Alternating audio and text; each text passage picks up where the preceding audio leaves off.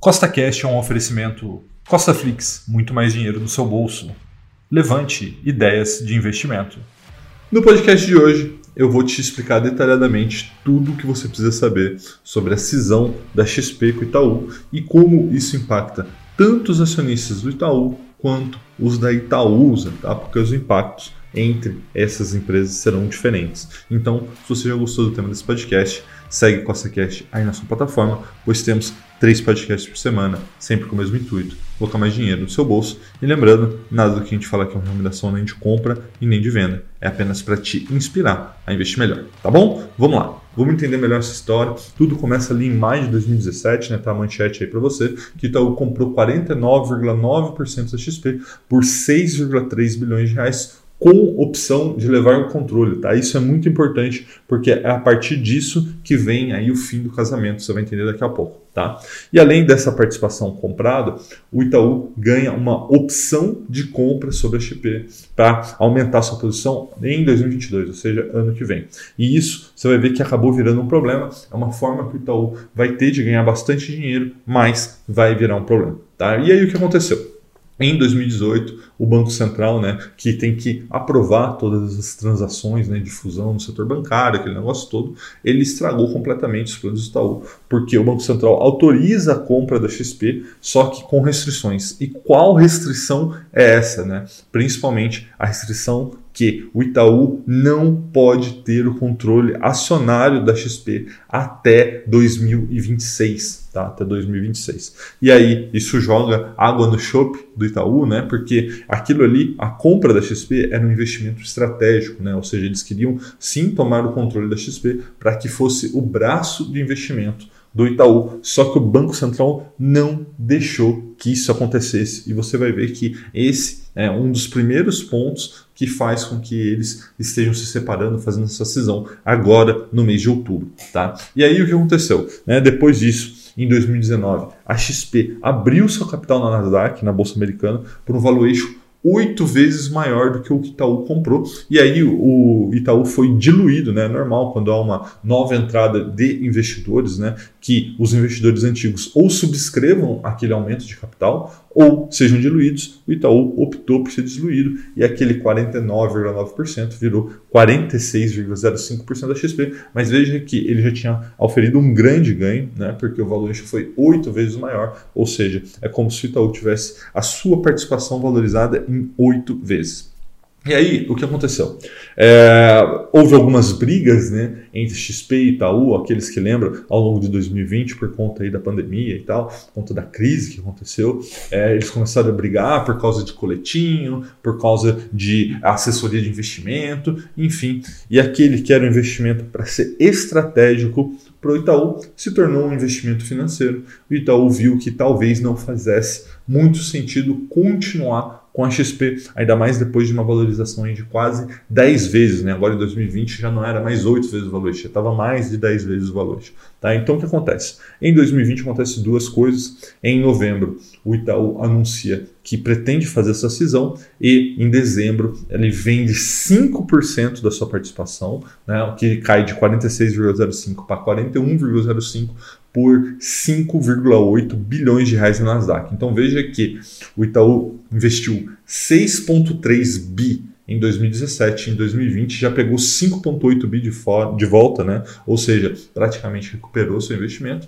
E aí ele anuncia essa cisão né? e manda para o Fed, né? porque afinal de contas o XP é uma empresa americana né? para todos os efeitos, né? ela está listada na Bolsa Americana, e manda para o Banco Central do Brasil também para aprovar essa cisão e, de fato, ela é aprovada depois de alguns meses, né? foi aprovada alguns meses atrás, e aí é, você pode se perguntar, pô, mas Rafael, mas por que será que a Itaú não quer mais XP? Será que a XP não é uma boa? XP não faz mais sentido para o Itaú? Por quê? E aí o que acontece? Porque ali em 2018, como eu disse, né, aquele investimento deixou de ser estratégico, ele virou apenas financeiro e se multiplicou por 10, né? Então, imagina que você comprou uma determinada ação, ela multiplicou por 10, você começa a pensar que talvez agora ela esteja cara demais, que vale a pena colocar esse lucro no bolso. E é exatamente isso que o Itaú quer fazer, colocar esse lucro no bolso. Só que se ele fizesse isso de maneira direta, ou seja, só vendesse as suas ações, teria vários problemas. O primeiro dele, né, seria uma pressão vendedora muito grande sobre a XP, porque ela é 46%,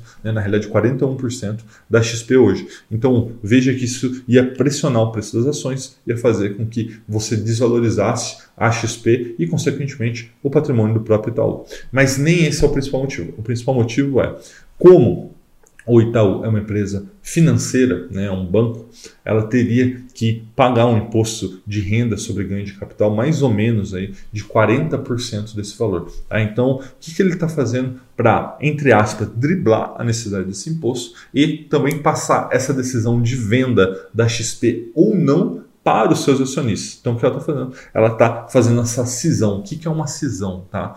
Imagina que exista uma vaca que esteja grávida, né? tem um bezerrinho lá dentro. Então, o que, que acontece? A cisão é a vaca é o Itaú e o bezerro é a XP. Então, ela vai parir esse bezerro, ou seja, ela vai tirar esse, essa, esse bezerro chamado XP de dentro do seu balanço e vai entregar na mão dos acionistas para que eles tomem a decisão que eles acharem melhor, né? Ou seja, cada acionista do Itaú vai receber uma pequena parte da XP muito, muito em breve. A gente já vai falar sobre isso, tá? Então, só para você entender, se no dia 1 de outubro de 2021, né, todos aqueles que tiverem com ações do Itaú, então YouTube 3 e YouTube 4, né, receberão BDRs da XP no dia 5 do 10. Né? Então, é, só tem um pequeno parênteses. Por que dia 1 do 10? Porque dia 1 do 10 tem a assembleia de aprovação né, disso né, que eu estou te falando, dessa cisão. E uma vez aprovada, dia 1 de 10 é essa data, é data com, né, que vai virar data X no dia 4. Só que o que acontece? Pode não ser aprovado, mas é muito, muito difícil que isso aconteça, já está alinhado todos os acionistas majoritários, tá? Então, muito provavelmente vai ser aprovado no dia 1 do 10 e no dia 5 do 10 todos os acionistas do Itaú vão receber BDRs da XP na proporção de uma BDR para cada 43,32 ações do Itaú.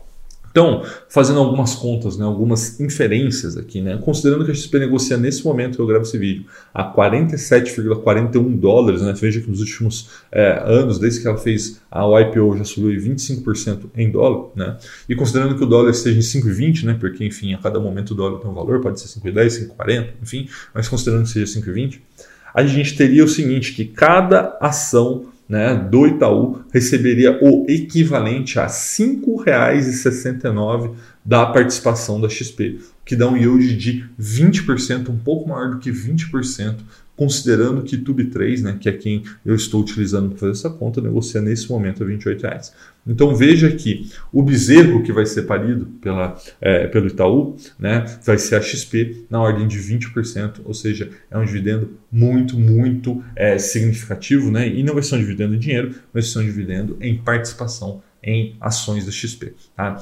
E aí você pode perguntar, tá bom, Rafael, entendi, vai parir o bezerro, né, na ordem de 20%, como você falou, mas aí, como que ficam os acionistas né, de cada uma dessas empresas após a cisão? Então vamos falar primeiro dos acionistas do Itaú. Tá? É, os acionistas do Itaú, teoricamente, eles não têm mais participação na XP, mas você lembra daquela opção de compra, né? Só essa opção de compra que ainda existe né? que muito provavelmente a Itaú vai exercer em 2022, eles já falaram que vai exercer, inclusive, eles vão ter que pagar 7,4 bi para a XP, só que essa participação já é avaliada em mais de 15 bilhões de reais. Então veja que vai oferir mais um ganho de mais 8 bi né? E pelo que o CEO do Itaú falou, eles provavelmente vão fazer a cisão de novo, né? ou seja, vão pegar de novo, eles vão comprar, vão pegar essa parte, vão entregar para os acionistas de novo em 2022. Tá? Mas isso é uma expectativa. Tá? O fato é que em 2022 o Itaú pode comprar sim mais uma parte da XP, um valor abaixo de mercado, porque isso foi acertado lá em 2017, quando eles fizeram o negócio. Tá? Itaúsa, tá? Itaúsa, assim como todos os acionistas do Itaú, receberá uma parte da XP. E aí o Setúbal, né, que é o CEO da Itaúsa, já disse que eles não têm pressa para vender as ações da XP, né, no caso dos BDRs. Então, o que acontece? Se você é investidor da Itaúsa, você tem que saber o seguinte, que você não vai receber essas BDRs, não vai receber esse bezerro parido pelo Itaú, tá? Porque quem vai receber vai ser a Itaúsa e a Itaúsa já disse que vai manter na sua carteira. Então, pelas projeções que eu vi, Itaúsa se tornará dona de 15% da XP. Então, aquela máxima que a gente ouve, né, que um, a Itaúsa é uma maneira mais barata de se expor Itaú, vai ficando cada vez mais fora da realidade, né? Porque você vai ver ali que Itaú agora não é mais 90 e tantos por cento Itaúsa, vai cair para menos de 80%. Então, se você está investindo em Itaúsa para investir em Itaú com desconto, é bom você dar uma olhada, porque talvez isso esteja deixando de ser realidade. Tá bom? Então, lembrando, quem é investidor da Itaúsa não receberá nada assim de BDRs, de ações da XP, mas é lógico, né? A Itaúsa mantendo essa posição, é, é óbvio que se ela der frutos lá na frente, você vai ser beneficiado. Tá? Então, lembrando, ao investir na Itaúsa, agora você também investirá na XP. E para a XP, né, que também é alguém aí que está interessado em tudo isso, eu vejo como muito interessante, né, e o Benchimol já deu uma entrevista que com isso essa independência hoje entre Itaú e XP vai ser bom para o mercado, vai ser bom para a governança da, da própria XP. Então eu vejo isso como algo muito positivo para todos os players. Né? O Itaú não quer mais XP, então ela está dando para os seus acionistas, cada um faz o que quiser a Itaúsa vai receber isso e para ela é bom, ela vai manter, ok. E para XP vê que para ela é bom também, porque ela vai ter menos interferência de um grande player do mercado. Você tem que ver que na área de investimentos, principalmente de alta renda, XP e Itaú ali, eles brigam né, pau a pau ali para conseguir clientes. Tá? Então eu acho que eu, eu, vejo isso como positivo, não só para as empresas, mas também como o mercado, que ganha aí com essa independência esses dois gigantes e dessa forma eles vão brigar por melhor taxa, melhores é, assessores, melhor tudo para você que é cliente, né? E aí você pode perguntar, e você, Rafael, o que, que você vai fazer? E aí eu coloquei esse memezinho aí, falando assim, ó, tchau XP, né? Eu sou acionista do Itaú, vou receber as BDRs ali no dia 5 e pretendo vendê-las o quanto antes, né? Vamos ver ali se no dia 5 talvez tenha uma pressão vendedora muito grande, né? Muita gente vendendo, mas ao longo de outubro, com certeza eu venderei todas essas BDRs da XP que eu vou receber, tanto na minha carteira pessoal quanto na carteira do 1 milhão com mil. Tá? E aí, Rafael, por que você vai vender né, BDRs da XP? Você não acredita na XP? Olha, eu até gosto da XP, eu sou cliente dela, estou muito satisfeito com isso. Só que nesse momento ela negocia a 60 vezes o lucro e para mim, preço importa, importa muito, e eu não me disponho a pagar esse tipo de múltiplo, né? ou seja, comprar um crescimento tão grande em qualquer empresa e não farei isso na XP. Né? Prefiro pagar um múltiplos muito menores, ou seja, comprar empresas muito mais baratas nesse momento, porque eu acredito que vai me trazer mais retorno. Então, eu vou vender essas BDRs e investir em outras empresas que já estão na minha carteira. Por exemplo, a gente vê muita coisa barata nesse momento. Sanepar, Banco do Brasil, Alupar, Sul América. Então, eu prefiro tirar esse dinheiro da XP e colocar nessas empresas que eu entendo que estejam mais baratos. Mas isso não quer dizer que você deva fazer o mesmo, né? Você tem que avaliar o que é melhor para você. Se você acredita na XP, se acha que vale a pena permanecer com ela, permaneça. Acredito que você também será muito feliz com essa decisão, porque XP é uma boa empresa, sim, né? Eu só acho que ela está um pouco cara e como vocês já me ouviram falar, preço importa e importa muito, pelo menos para mim, tá bom? Um forte abraço e até a próxima.